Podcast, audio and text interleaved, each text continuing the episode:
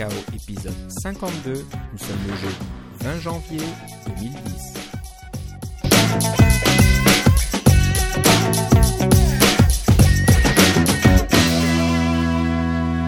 Bonjour et bienvenue dans ce nouvel épisode de CocoCast Cacao, épisode 52.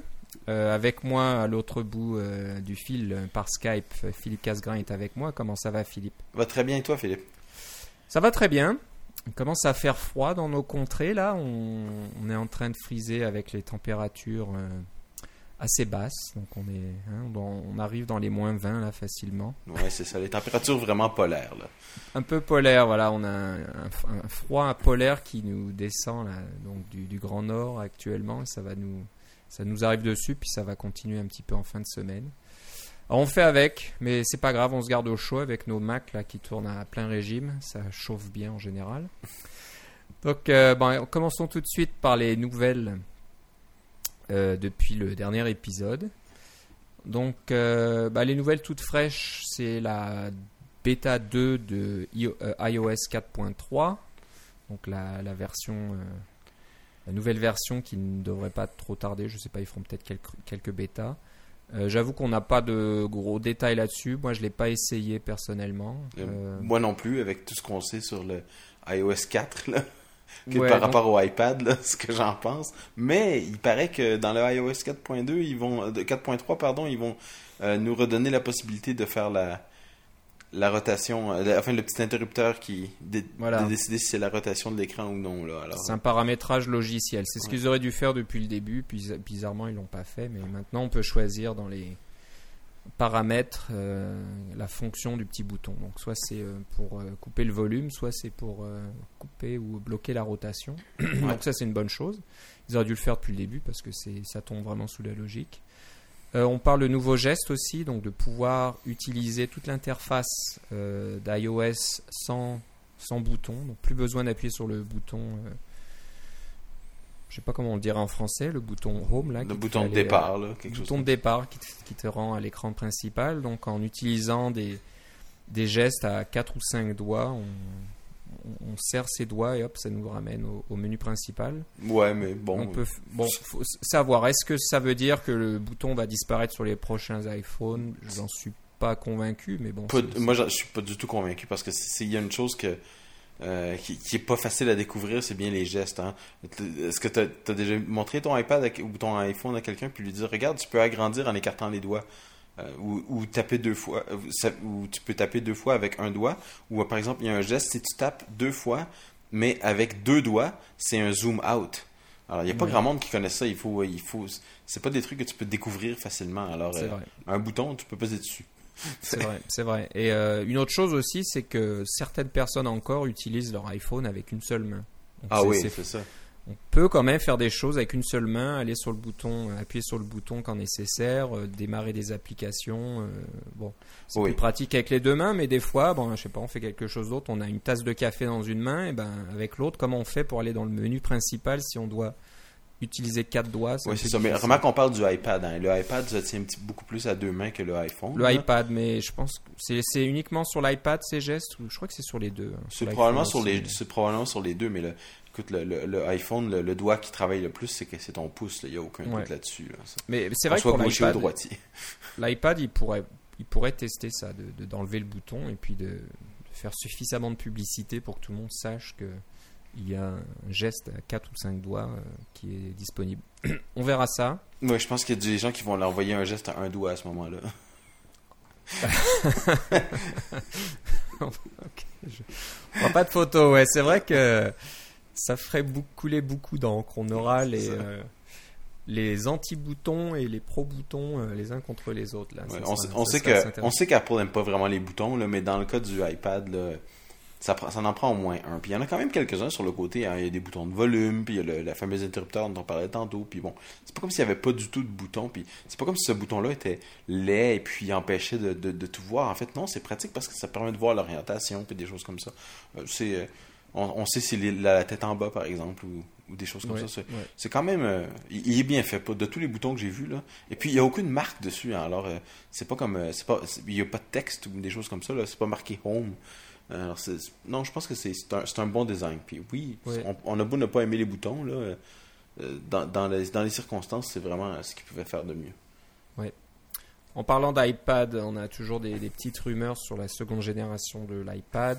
Euh, ce fameux écran Retina Display auquel je rêve, j'ose toujours y, rêver un petit peu. Toi, tu penses que techniquement, c'est pas encore possible, peut-être? Non, mais tu vas en avoir un nouveau, mais tu vas attendre après deux ans. Pendant ce temps-là, moi, j'aurais eu mes iPad pendant trois ans. Alors, euh. Voilà, il ben, faudrait que je sois encore plus patient pour la génération 3.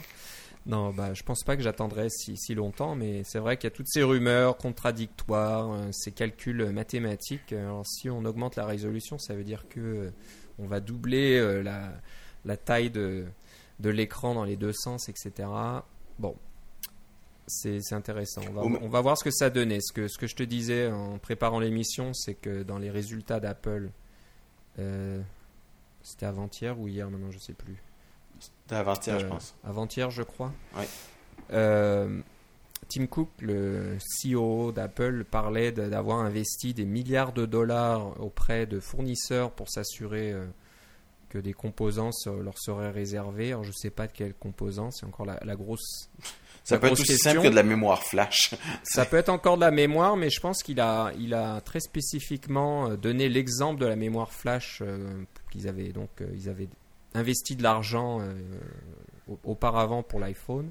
Donc je serais étonné que ça soit encore la mémoire flash. Alors moi je pense plutôt côté écran, peut-être avoir de s'assurer qu'un certain type d'écran euh, bien particulier leur soit réservé ou leur soit euh, fourni en priorité. Mais on peut voir très bien des écrans haute résolution sur des MacBooks par exemple ou des MacBook Pro là. oui ça, la technologie est, possible pour ça en ce moment, mais on n'a pas besoin d'avoir euh, de doubler la résolution d'un MacBook Pro. Là, on s'entend là que de, euh, ça, ce serait vraiment, ce serait vraiment un, gros coup. Pour que ça marche sur l'iPad, il faut que la résolution soit doublée, parce que c'est la seule façon que les, applications vont fonctionner correctement euh, si la résolution est doublée dans les deux sens. Puis ça, on n'est pas rendu à ce genre de densité-là sur ce genre de, dalle-là, à cristaux liquides. Ça va, ça va arriver un jour, j'en doute pas, mais je pense pas que c'est pour euh, déjà pour l'année prochaine. Bon, si ça arrive, tant mieux, mais euh, ça me surprendrait. Moi, regarde l'évolution du, du, euh, du, iPhone, le premier, le deuxième et le troisième. Hein, le, l'original, le 3G et le 3GS ont exactement le même écran. C'est seulement à partir du iPhone 4 qu'on a eu le, le doublement. Euh, ils ont le même écran et tout ce qu'ils ont, c'est que bon, il a 3G, puis le 3GS, il y a un processeur plus rapide, de nouvelles cartes graphiques à l'intérieur, des choses comme ça. Mais fondamentalement, c'est le même écran. Alors, le prochain iPad, je pense que c'est la chose sécurité simple à dire, c'est il va être plus mince, il va peut-être durer plus longtemps, il va peut-être avoir des meilleures performances, il va peut-être avoir plus de mémoire, des choses comme ça, mais ça va être une évolution. Peut-être qu'il va avoir la fameuse caméra dont tout le monde parle. Moi, je trouvais ça un peu nono, mais bon, enfin, ce sera pas la première fois qu'Apple fait quelque chose d'un peu nono à mon goût, mais c'est possible, ça va être une évolution. Oui, oui. Oh, c'est sûr qu'ils vont pas quelque chose euh, de, de, de, terriblement différent, là, à mon avis. Non, non, ils, vont, ils vont suffisamment sortir de, nouveautés pour euh, garder l'avance sur leurs concurrents, mais pas trop non plus pour euh, garder, se garder du temps et se garder des versions d'avance. Parce que quand tu y penses, s'ils sortent une autre dimension d'écran, que ce soit un, un, écran qui est toujours de 10 pouces, mais qui au lieu d'être 1024 par 768, disons 1600 par, par 1200, là, ou un truc comme ça, ben, ça fait encore une résolution différente pour les, les, euh, développeurs. Là, euh, avec... C'est vrai que ça, ça devient compliqué. Oui, c'est ça. Il, faut, il va falloir être graphiste. déjà qu'on a trois, on en a trois. Là. On a le, iPhone, le iPhone 4 et puis le, iPad. Puis déjà de faire... De... Bon, on va dire que l'iPhone et l'iPhone 4, on est capable de faire les mêmes graphiques. Là, ça, ça va. Là. Mais... Euh, euh, entre l'iPhone et l'iPad, de faire une application universelle, c'est pas facile.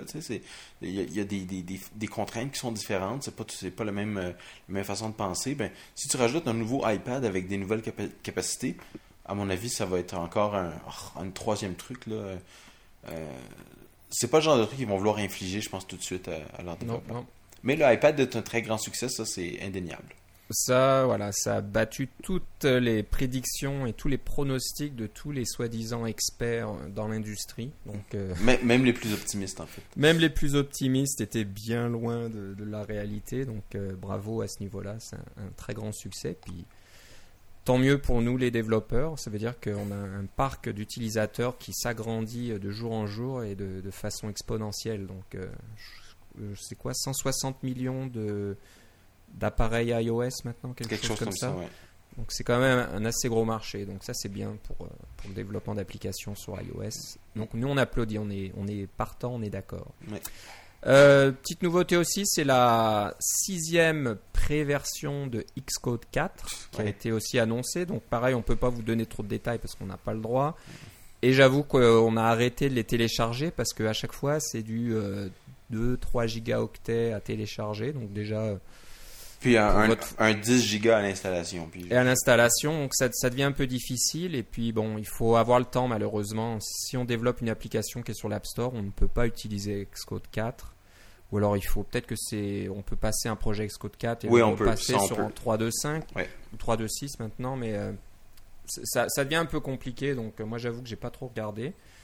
J'ai hâte que la version finale sorte parce que je pense que ça va être un, gros plus, avoir l'in- l'intégration avec Git, avoir euh, une interface euh, intégrée, avoir un interface builder qui est intégré à Xcode, etc. Ça va être un gros plus. Mais moi, je vais attendre la version finale aussi. Là. Voilà, donc euh, on, on attend ça, mais si, si vous, vous avez envie de vous amuser, que vous faites des prototypes ou que des, choses comme ça, ben, profitez-en, installez la Xcode 4. J'ai cru comprendre qu'elle est beaucoup plus stable que les euh, versions précédentes. Donc avant, au début, c'était un peu risqué, ça crachait un peu dans tous les sens, mais apparemment, euh, cette pré-version numéro 6 est, est très stable et fonctionne très bien. Donc euh, on vous invite à l'essayer. Euh, on va parler un peu du Mac App Store, de ton application, euh, Philippe, qui s'appelle iChibi. On en a parlé au dernier épisode. Donc, ça fait maintenant Deux semaines. deux semaines, deux semaines à peu près qu'elle est sur le Mac App Store. Donc, on voulait avoir un petit peu tes impressions. euh, et puis, tu vas un peu nous dire ce que, quelle est ta stratégie au niveau du prix. Oui, c'est ça. D'abord, je voudrais Et- remercier tous nos auditeurs qui l'ont acheté. euh, parce que je je vous connais pas personnellement, mais avoir la distribution entre qu'il y en a au Canada, il y en a en France, il y en a en Belgique qui ont acheté, etc. Là, euh, je suis pas mal sûr que la plupart c'est- de nos auditeurs. Alors, je vous remercie beaucoup de, votre encouragement. Et puis, euh, pour ceux qui l'ont acheté, euh, il y a des, nouvelles qui s'en viennent bientôt. Là. On va avoir des nouveaux chibi et puis des nouvelles fonctionnalités sous peu, dès que je vais avoir repris mon souffle. Mais ça s'en vient, vous allez voir, c'est un logiciel qui va, qui va évoluer et puis c'est un investissement que vous faites. Et justement, parlant d'investissement, c'est au niveau du prix. Euh, J'ai eu des commentaires à savoir, euh, mais c'était plus des questions, des questions euh, curieuses un peu sur Twitter ou même par courriel. pourquoi c'était aussi cher alors qu'il y avait d'autres applications qui étaient moins chères? Parce que moi, je vends 10 dollars, alors vous convertissez dans vos propres devises. Là, pense que ça, donne quelque chose comme 8 euros euh, ou 7 euros, une affaire dans le genre. Là. Puis, ah, mais ça fait pas grand chose pour 7 euros. Puis, c'est vrai, vous, avez raison. C'est fondamentalement, telle qu'elle est, l'application, elle fait pas tant de choses que ça. Elle- c'est joli à regarder et ça, contrôle iTunes, mais ça fait pas grand chose. Mais il y a d'autres choses qu'on veut faire avec. D'abord, on veut rajouter des personnages, puis ensuite de ça, on veut, euh, on veut faire d'autres. euh, on a d'autres projets secrets dont je vais vous parler. Mais si vous avez écouté les podcasts précédents, vous avez peut-être une idée de ce qu'on va faire. Euh, mais je la garde à 10$ parce que je voulais, je voulais d'abord deux choses. Je voulais euh, pas euh, participer à la course vers les, applications à 99 sous. Je voulais pas entrer dans cette danse-là parce que j'ai des. Je connais d'autres personnes qui ont des applications sur l'App Store qui ont essayé de faire varier leur prix pour voir qu'est-ce que ça allait donner. Puis apparemment, la demande semble être plutôt élastique dans le sens de si vous vendez votre application à la moitié du prix, vous en vendez deux fois plus. Si vous la vendez le dixième du prix, par exemple, si moi je vendais 99 sous, j'en vendrais 10 fois plus. Euh, au lieu de, alors que si j'en vendais 100 fois plus en baissant le prix de, par 10, là ça, commence à valoir la peine. mais euh, euh, j'ai pas pas envie de faire cette expérience là maintenant avec le, avec mes, utilisateurs. Euh, parce que ceux qui l'achètent à 10$, ils ont déjà dit Ah, c'est un prix que je trouve acceptable ou c'est un prix que. Ils ont déjà pris la décision que ce prix-là était correct. Alors, si je baisse le prix par la suite, ben, ces gens vont dire Mais qu'est-ce que c'est cette histoire-là? J'aurais dû attendre, etc. Il y a une certaine confiance que je ne veux pas briser. Puis l'autre chose qui est très importante pour moi, c'est d'avoir des, des, euh, des bonnes critiques. Parce que si j'ai des bonnes critiques, ça aide à d'autres personnes à dire Ouais, c'est 10$, mais est-ce que ça vaut la peine Ils regardent les critiques. Ah ben, je vais l'essayer. Alors qu'une application à 1 ou 2$, on ne regarde même pas les critiques, on l'achète tout de suite euh, sans trop se poser de questions. Enfin, je parle de comment je fais, mais. Euh, et, le phénomène qu'on a remarqué euh, sur le, iOS, sur le iPhone Store et puis sur le Mac App Store aussi, c'est que quand notre application est vraiment pas chère, les gens qui laissent des commentaires vont dire Bon, cette application-là fait pas exactement ce que je veux, une étoile. Hein? J'ai dépensé juste 99 sous pour l'acheter, puis j'ai pas réalisé que tout ce que ça faisait, c'est contrôler iTunes. Ça vaut rien, ce truc-là, une étoile, euh, c'est fini, euh, ça, je laisse un commentaire négatif et je m'en vais. Et puis là, on se retrouve avec un tas de monde qui mettent des commentaires négatifs, euh, puis qui évidemment sont. on a plus tendance à mettre des commentaires négatifs que positifs parce qu'on est fâché, là, hein, pour quelle que soit la raison. Alors, on se retrouve avec un tas de commentaires négatifs et puis ça, ça fait que votre application a, l'air d'être mauvaise, en fait, alors qu'elle ne l'est pas. Mais en vendant mon application plus chère, les gens qui l'ont acheté à ce prix-là, ont plus tendance à dire, ben, je savais qu'est-ce que j'achetais, et puis j'achetais, euh, j'ai un investissement pour l'avenir, etc. Je veux voir euh, cette application-là se développer, puis je vais avoir mes mises à jour gratuites, hein, ça fait partie de l'App Store. Euh, et puis les commentaires que j'ai à date sont tous très positifs. Je suis super content. que ce soit des commentaires dans iTunes ou des commentaires que je reçois par courriel, sont tous des commentaires positifs. Il n'y a aucun commentaire négatif que j'ai eu à date. Alors, c'est vraiment plus vers ça que je m'en vais parce que je veux pas me casser la tête ou, même me sentir mal parce que des gens m'envoient des commentaires négatifs parce qu'on le prend personnel, on prend, passe plein de temps sur ces programmes-là. si on a des, tas de commentaires négatifs, ça ne vaudra pas la peine, on va continuer à le faire. Alors à date, tous les commentaires sont positifs. J'ai pas l'intention de varier mon prix pour parce que je trouve que j'ai trouvé un bon bon milieu, un juste milieu, j'ai l'impression, entre, entre balancer pour avoir un peu d'argent pour pouvoir compléter les, euh, ce que je veux faire avec HEB, euh, le, faire progresser, etc. Et puis euh, aussi avoir quand même une application qui, qui, qui, donne quand même une certaine valeur pour le prix. Mais c'est sûr que je suis une personne avec mes filles qui font des dessins. je n'ai pas une grosse entreprise. les grosses entreprises peuvent se permettre de vendre leurs Angry Birds à 4,99 ou 99 sous et faire des millions de dollars, tant mieux pour eux. Euh, c'est pas mon but pour le moment. ouais, je comprends. Voilà, alors c'est un petit peu euh, pour faire long pour faire court, mais enfin. Non, non, mais merci pour la mise à jour. On, va suivre de près parce que c'est intéressant de, de, voir comment ça évolue et je pense que nos auditeurs apprécient aussi de voir. Et, et, j'aimerais, c'est justement s'il y a de, nos auditeurs qui ont des applications eux-mêmes sur l'App Store, s'ils ont des, des pensées là-dessus qui sont prêts à partager, euh, euh, soit par courriel ou même on pourrait peut-être le faire en audio là, si, vous, si vous voulez nous donner des commentaires. Ce serait probablement très intéressant parce que c'est comme une nouvelle frontière là, pour les gens qui, qui vendent des logiciels sur le Mac. Et je m'excuse, tu allais dire? Non, ben voilà, que euh, ça les intéresse d'avoir, de, de, savoir comment ça se passe, comme c'est nouveau. Et ben, on, le disait euh, dans nos épisodes précédents avant la, la sortie du Mac App Store. Bon, c'est nouveau, on ne sait pas trop ce que ça va donner. Ben voilà, on commence à avoir des, des résultats, on commence à avoir des, des, directions un petit peu. Donc, euh, bah, on continue. Moi, j'ai vu des choses sur Evernote, par exemple, depuis euh, la sortie du Mac App Store. Le, téléchargement Evernote qui est gratuit a explosé. Je crois que ça a doublé quasiment. Mais ça commence un peu à redescendre maintenant. Donc, c'est à mm. suivre. C'est intéressant. Donc, on, va voir si l'effet euh, de de comment dire de d'entraînement bah, d'entraînement et aussi de, de montrer euh, tes, une tes applications sur tous les Macs ah oui c'est ça euh, oui. Ah, l'exposition qui est possible voilà l'exposition va voir on va voir ce que ça donne et si ça fonctionne vraiment donc euh, on va on suivre c'est un peu ce qu'on fait avec nos petites applications on fait pas des on travaille pas à temps plein sur nos applications, on n'a pas de grosses applications, mais des applications suffisamment intéressantes pour voir comment ça fonctionne et puis on vous en fait profiter, on partage un petit peu nos expériences et nos informations. Donc on va continuer. Euh, moi, je fais un peu la même chose avec mes petites applications aussi là pour euh, mes, horaires de piscine et de choses comme ça. Donc, euh, je, travaille dessus. Je pense intégrer iAd bientôt et puis mettre un petit peu du de in-app purchase là, de l'achat intégré à l'application. Donc, mm. je crois que Philippe, toi aussi, tu vas faire toi pour ton application. Oui, c'est ça. Dès, que je vais avoir le temps. On en reparlera à ce moment-là. Donc voilà, ça nous permet nous de, tester ces petites technologies, puis voir comment ça marche, et puis on vous dira ce que ça donne. Voilà, donc c'était un petit peu la rubrique nouveauté euh, pour commencer l'émission. On va se dépêcher un petit peu parce que le temps passe vite malheureusement. Euh, on voulait vous parler d'une publication. C'est un livre sur un livre électronique sur Xcode, qui est au format PDF et qui est complètement gratuit.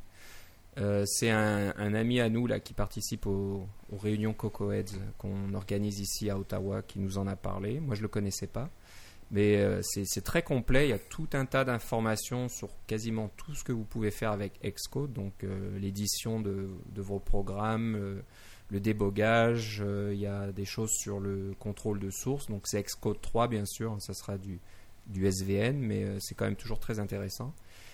Et euh, bah, c'est vrai que c'est un outil qu'on utilise euh, très souvent, mais malheureusement, on connaît peut-être pas toutes les facettes, tous les petits trucs et astuces, et tout, tout, ce que ça peut faire.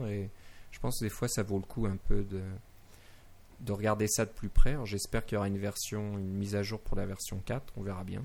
Mais euh, bah, vous pouvez déjà en profiter.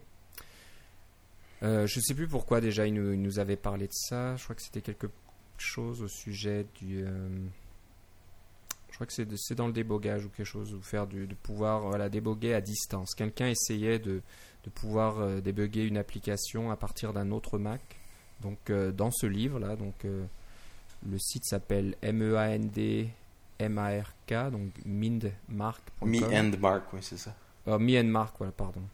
Je le lisais mal. Donc meandmark.com. Euh, je croyais que c'était un nom de famille, Mark Mind. Je disais, c'est bizarre. Donc meandmark.com. Et ça vous dit comment faire ça? Donc, si vous voulez euh, déboguer à distance une application pour une raison X ou Y, vous voulez, je sais pas moi, vous voulez pas passer de votre application qui fait euh, du graphisme intensif ou je ne sais quoi à Xcode euh, ou perdre le focus, des fois, c'est vrai que ça peut être gênant quand vous voulez tester quelque chose sur le, focus. Ou moi, moi j'ai déjà eu à faire ça parce que je voulais, je voulais déboguer une application sur un, un ordinateur qui était en 10.5. Non, c'était en 10.4 à l'époque. Puis j'utilisais Xcode qui ne fonctionne que sur 10.5. Donc je pouvais faire un build, mais je pouvais pas le déboguer. Alors avec le débogage à distance, j'étais capable de déboguer l'application sur l'ordinateur en 10.4. Aujourd'hui, la même chose serait vraie pour 10.5 versus 10.6. Si vous voulez faire tourner votre application sur 10.5 et la déboguer, vous pouvez pas le faire directement dans Xcode. Xcode demande 10.6. Donc le euh, débogage à distance, c'était quelque chose d'essentiel à ce moment-là. Voilà, donc euh, c'est venu là de parler de ce livre, c'est vraiment venu d'une discussion comme ça entre entre deux personnes. Et ben on, on vous en fait pas, on vous en fait part euh, dans l'émission. Donc euh, meenmark.com slash xcodebook.html. donc très bien, c'est très intéressant, une ressource de plus à votre disposition. Euh, maintenant, on va passer à un framework. Euh, ah, il faut qu'on dise parce que là, ça fait longtemps qu'on n'a pas parlé de framework. C'est vrai. Oui, euh, vrai. Nos auditeurs nous en parlent et puis on, revient à bah, nos anciennes amours. Là. Exactement. On a été un peu accaparé par le Mac App Store dans les deux dernières années. Oui, on s'excuse. On espère que vous nous pardonnez. Ouais, ouais, j'espère. Certainement. Euh, bah, on va vous parler d'un framework qui est là depuis un certain temps. Je pense que c'est pas tout nouveau, mais euh, qui peut être bien utile. Et je pense que Philippe et moi allons l'utiliser très bientôt. Ça s'appelle SimStoreKit. Donc, euh, ceux qui ont essayé de, d'intégrer l'achat, excusez-moi encore en français, l'achat intégré à l'application. Oh oui, c'est bon. In-app purchase, donc achat dans l'application. Euh, ben, vous savez certainement que vous ne pouvez pas tester cette fonctionnalité dans le simulateur. Vous êtes obligé de compiler puis d'installer votre application sur un, appareil iOS et ensuite là vous pouvez vous connecter à la boutique euh, d'Apple et recevoir la, la, boutique de test en fait parce que c'est pas la vraie boutique. La boutique de test voilà dans le, le bac à sable entre guillemets donc euh, vous pouvez donc euh, récupérer la liste des choses qui sont achetables dans votre application, dans la langue euh, courante euh, utilisée dans votre application. Si vous l'avez bien sûr défini dans iTunes Connect. Et bon voilà, il faut faire tout ça sur l'appareil, donc c'est un petit peu gênant. Mais quelqu'un a eu la bonne idée de faire un simulateur, donc ça, ça répond aux, mêmes méthodes, mais au lieu d'aller directement chez Apple, ça va nulle part, ça vous renvoie, j'imagine, euh, je n'ai pas regardé en détail, mais ça doit vous renvoyer les données que vous avez euh, prédéterminées, puis ça doit vous non, mais dire OK, l'achat est fait. L'idée, c'est qu'au lieu d'intégrer euh, les classes de StoreKit, qui sont, ça commence tout par StoreKit quelque chose, c'est on remplace ça par IL StoreKit. ILSim, pardon, ILSim StoreKit. Et l'idée, c'est que vous utilisez ces classes-là et c'est au moment de la compilation que c'est fait que vous ne compilez pas avec StoreKit, vous compilez avec IL SimStoreKit. Et euh, à ce moment-là, euh, quand vous faites un appel, de, votre code ne change pas parce que c'est tout au, niveau de la compilation. Le, euh, le compilateur remplace tous vos appels à StoreKit par ceux de, de IL SimStoreKit. Et les appels, c'est donc un ensemble de classes qui prennent la place des vraies classes et parce qu'elles n'ont pas le même nom. Là.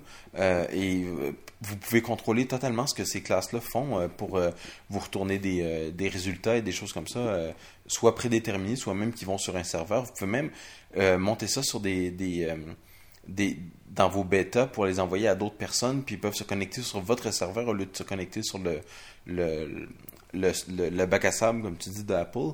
Alors, c'est simplement d'avoir un, un, certain nombre de classes qui répondent aux exactement au même message euh, mais de manière prédéterminée parce que c'est pas une boîte noire. Vous pouvez voir qu'est-ce qui se passe à l'intérieur. Donc c'est pour une première implémentation et comme tu disais, une implémentation qui tourne dans le simulateur, ça peut être très intéressant juste pour explorer comment ça fonctionne.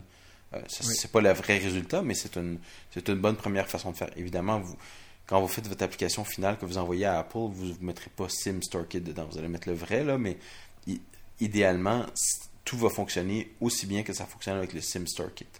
Exactement. Et puis quand vous, quand, vous êtes sûr que ça fonctionne bien avec SimStoreKit, quand même euh, testez votre application avec le vrai StoreKit, oui c'est ça. Avec, le vrai StoreKit avant de l'envoyer à qui que ce soit, on ne sait jamais. Il peut y avoir des petits bugs ou des petites inconsistances là. C'est toujours à tester. Donc voilà, SimStoreKit, c'est sur GitHub. On vous mettra ça dans les notes de l'émission. Donc euh, encore un framework euh, bien pratique. un autre framework, puis je ne sais pas si euh, Philippe, tu l'as utilisé pour ton travail, mais c'est un framework qui permet de faire des calculs accélérés. Oui. Division entière et vectorielle, et ça s'appelle LibDivide. Donc, euh, tu vas nous en parler un petit peu?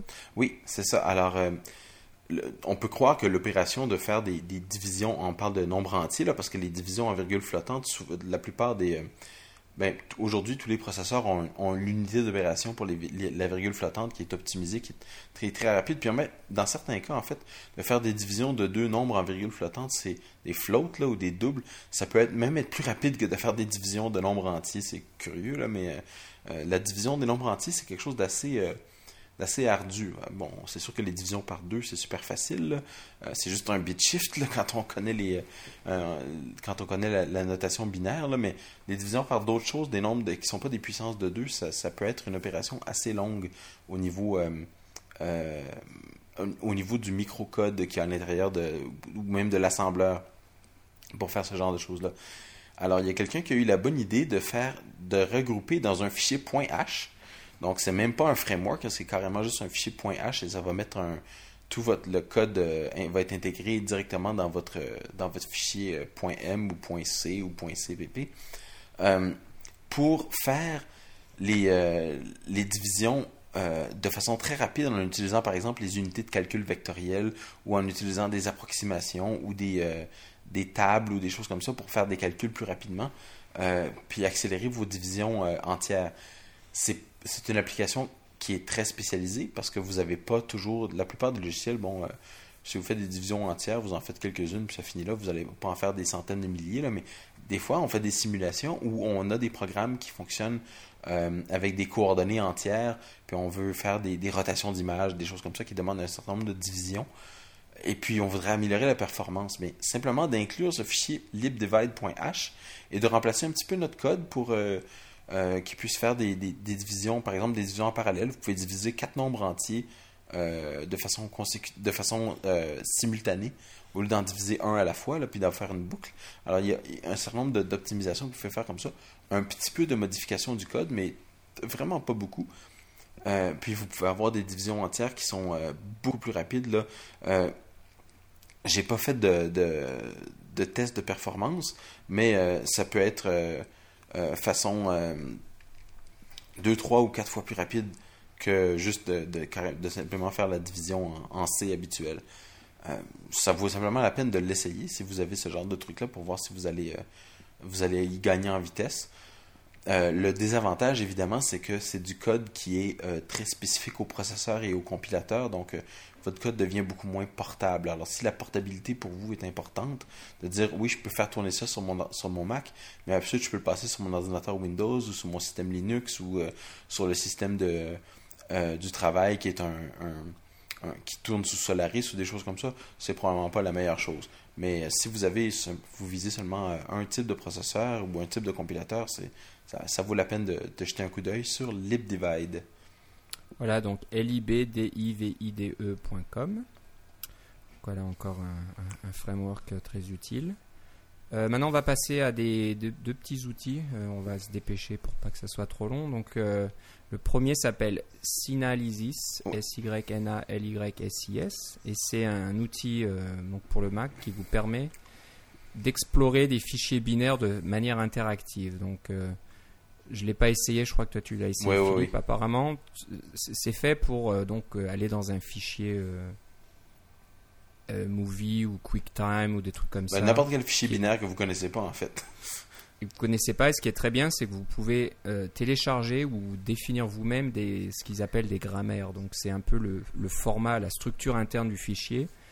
en la définissant et en la donnant à ce logiciel, ça va vous afficher un peu le contenu du fichier binaire, mais d'une façon ordonnée et structurée. Donc au lieu de voir juste euh, une suite de chiffres hexadécimaux, ben, vous allez voir des, groupes de. Je crois que c'est par couleur en plus. Donc, euh, si il y a des en-têtes, il, y a, des informations, il y a les données qui se trouvent là, etc. Ça va s'afficher d'une façon euh, très agréable et c'est très utile si vous avez le malheur de devoir déboguer euh, ce genre de choses où il y a quelque chose qui ne va pas, où il y a un problème dans votre fichier, ou le fichier qui est généré par votre application n'a pas le format correct et vous ne savez pas pourquoi. Donc euh, je pense que c'est pas mal. Alors tu l'as utilisé Philippe, qu'est-ce que tu en penses? Ben, Moi je trouve que c'est vraiment bien. Puis en fait ça me rappelle un logiciel que, que j'ai puis qui ne fonctionne plus parce que c'est la version macOS 9 que j'avais qui s'appelait euh, les, les, les, les, têtes grises parmi nous se rappelleront peut-être de, de Resourcer qui est un éditeur de ressources qui tournait, tournait sur macOS 9.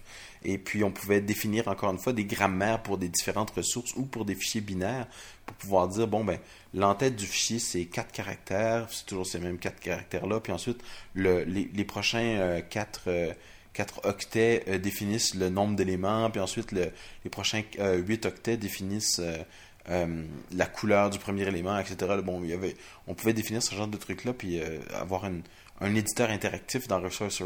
Il y avait même un éditeur qui se vendait, je ne l'ai pas acheté celui-là, mais il, se vendait dans les 200 dollars qui s'appelait Quadrivio General Edit, et peut-être des personnes l'ont parmi nous. Puis c'était exactement comme le nom le dit, un éditeur général. On pouvait éditer n'importe quel genre de fichier et on pouvait appliquer une grammaire exactement comme, euh, comme euh, euh, Synalysis.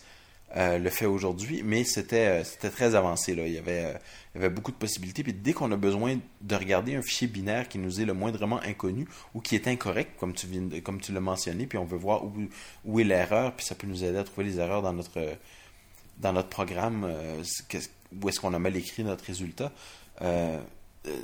Quadriview General Edit était, était vraiment très bon pour ça. de ceux que je connais qui l'ont utilisé, moi je ne l'avais pas personnellement, mais Synalysis fait la même chose, mais gratuit euh, aujourd'hui. Et puis, moi, dans le cadre de mon travail, je me, dois de, Je regarde souvent des fichiers binaires parce que je travaille avec des, centaines de jeux qui ont tous leur propre format de fichier, etc. Puis on veut essayer de comprendre pourquoi ce, format de fichier-là, euh, ce, fichier-là n'est pas ouvert correctement. Mais il faut pouvoir regarder le fichier, regarder à l'intérieur, regarder comment c'est fait, euh, et puis essayer de voir qu'est-ce que le, le fichier essaie de. l'ordinateur essaie de faire, ou le jeu essaie de faire pour pouvoir comprendre comment on qu'est-ce qu'on a fait de mal pour lui permettre de ne pas écrire son fichier ou de ne pas le relire, etc. Alors c'est un outil qui, pour moi, euh, qui maintenant fait partie de ma boîte à outils pour explorer tous ces fichiers-là qui sont un peu, euh, bizarres, un peu ésotériques et puis que, je rencontre euh, quotidiennement. c'est vraiment bien fait, c'est vraiment assez simple. Il y a une superbe démo qui va vous montrer comment ouvrir un fichier PNG, quelle est la structure d'un fichier PNG pour pouvoir aller voir examiner son contenu euh, en hexadécimal. Alors ça, c'est si vous avez jamais même fait la petite démo, vous allez voir, ça va vous donner une bonne idée de comment ça fonctionne. Voilà, Synalysis, S-Y-N-A-L-Y-S-I-S. Donc euh, c'est gratuit, encore une fois. Que des choses gratuites dans nos émissions, donc profitez-en. on va finir par un petit outil tout simple qui s'appelle Gitifier. Donc c'est quelque chose que vous pouvez utiliser avec Git. Et eh ben, ce que ça va vous faire, c'est ça va vous afficher dans une, petite fenêtre Growl. Donc, euh, vous connaissez cet outil là, c'est un outil de notification euh, qui affiche des, petits messages en général en haut à droite de votre écran. euh, ben ce- cet outil va donc afficher des messages quand il y a de l'activité sur un, répertoire Git, donc sur, un, projet qui est euh, contrôlé par Git. Donc ça peut être un projet local, ça peut être sur GitHub, ça peut être un projet euh, à distance. Donc euh, si vous êtes très occupé, vous travaillez sur un projet qui bouge beaucoup, vous avez, vous avez besoin de savoir qui fait quoi, euh, sans aller sur GitHub par exemple, eh ben c'est toujours bien d'avoir ce petit outil. Ça peut être pratique, c'est vrai que pour éviter de, de créer des branches et de devoir faire des merges sans trop le vouloir, bah, si vous voyez que un de vos collaborateurs a, a fait un commit, là, a, changé quelque chose, ben, vous allez faire un pull Ouais. de, de cette modification euh, sur votre euh, ré- répertoire local avant de faire vos propres modifications. Ça vous fera toujours gagner un peu de temps au lieu de faire un merge par la suite parce que maintenant il y a deux versions différentes là parallèles. Donc je pense que c'est une des utilités, une, une des applications de ce petit outil. Euh, bah, sinon c'est intéressant, c'est rigolo de voir ce qui se passe. Donc, euh, ou alors vous avez vu un, un projet sur GitHub qui vous intéresse mais qui n'a pas été maintenu depuis deux ans. Ou qui, ou qui est maintenu de façon très active, là, comme l'éditeur de texte Code dont on parlait. là. Il y a tout le temps des choses qui se passent sur Code. C'est c'est vraiment intéressant de voir euh, l'activité qu'il y a à ce niveau-là. Voilà, donc ça s'appelle Gitifier, G-I-T-I-F-I-E-R, et c'est sur GitHub. Donc on vous mettra ça dans les notes de l'émission. Voilà. Et on va donc conclure avec ça aujourd'hui. Euh, on a encore d'autres petites choses là qu'on a mis de côté pour la, la prochaine fois. On s'en va garde. Parler, parler un peu de tests unitaires parce qu'il y a du- des nouveautés là qui se passent. Je sais qu'il y a un- des auditeurs qui nous ont demandé qu'on en parle un peu plus. Euh, bah, J'avoue que moi j'en fais pas énormément de tests unitaires, mais il va falloir que je m'y mette. Euh, donc on va voir. Il y, a- il y a des frameworks, il y a des solutions là qui commencent à apparaître, qui ont l'air très intéressantes, très élégantes et, et pas trop lourdes. C'est un peu c'est ça surtout. On veut pas que le test unitaire euh, soit vraiment trop difficile et vous prenne trop de temps. Donc euh, on en parlera certainement une prochaine fois. Et puis euh, il y a Macworld qui va commencer la semaine prochaine. Oui, c'est Je vrai, j'avais pas. complètement oublié. Il n'y a, il y a pas de keynote de la part d'Apple, donc il y aura probablement pas d'annonce. Mais bon, on sait jamais. Il y a peut-être des logiciels, il y a peut-être des choses là qui, qui, qui vont être euh, annoncées, des, des nouveautés. Donc eh ben, on vous en fera part dans le prochain épisode. Et puis voilà, tu penses à quelque chose d'autre que j'aurais oublié Peut-être euh, la façon de nous joindre? Je pense que c'est exactement ça que je pensais. Donc euh, Philippe, si on veut te joindre, c'est quoi le meilleur moyen? Je pense que ces temps-ci, le plus simple, c'est vraiment d'aller sur Twitter. Mon, mon, mon nom Twitter, c'est Philippe C. Un L2PC. Voilà, et moi c'est Philippe Guitard, G-U-I-T-A-R-D, donc tout attaché, un L2P aussi, sur Twitter. Donc voilà, si vous voulez voir ce que, ce que je fais ou si vous voulez savoir quand un nouvel épisode de CocoCast Cacao est disponible, eh ben vous le verrez tout de suite. Ou sinon, vous allez dans iTunes et puis vous nous laissez un petit message. On aime beaucoup aussi. Ouais, on en a un petit peu, mais pas suffisamment encore. Donc euh, allez-y si vous aimez. euh, c'est notre euh, petite rétribution. Là, ça nous ferait bien plaisir. Et puis ça nous fait monter dans les, dans les classements d'iTunes. Donc euh, au lieu d'être euh, perdu un petit peu dans la, dans la masse, là, on peut monter un petit peu euh, dans le classement et puis être un peu plus visible. Donc voilà, n'hésitez pas à nous laisser un, commentaire positif si possible. Si c'est un commentaire négatif, eh ben, écrivez, écrivez-nous par courriel à cacaocast.gmail.com et puis on vous répondra. Donc positif ou négatif, il n'y a pas de problème. Et si vous avez des idées, des frameworks que vous voulez faire connaître, eh ben, n'hésitez pas non plus. Bah voilà, ça sera tout pour aujourd'hui. Je te remercie Philippe. Et moi aussi, Philippe. On se reparle une prochaine fois. Bye bye. Salut.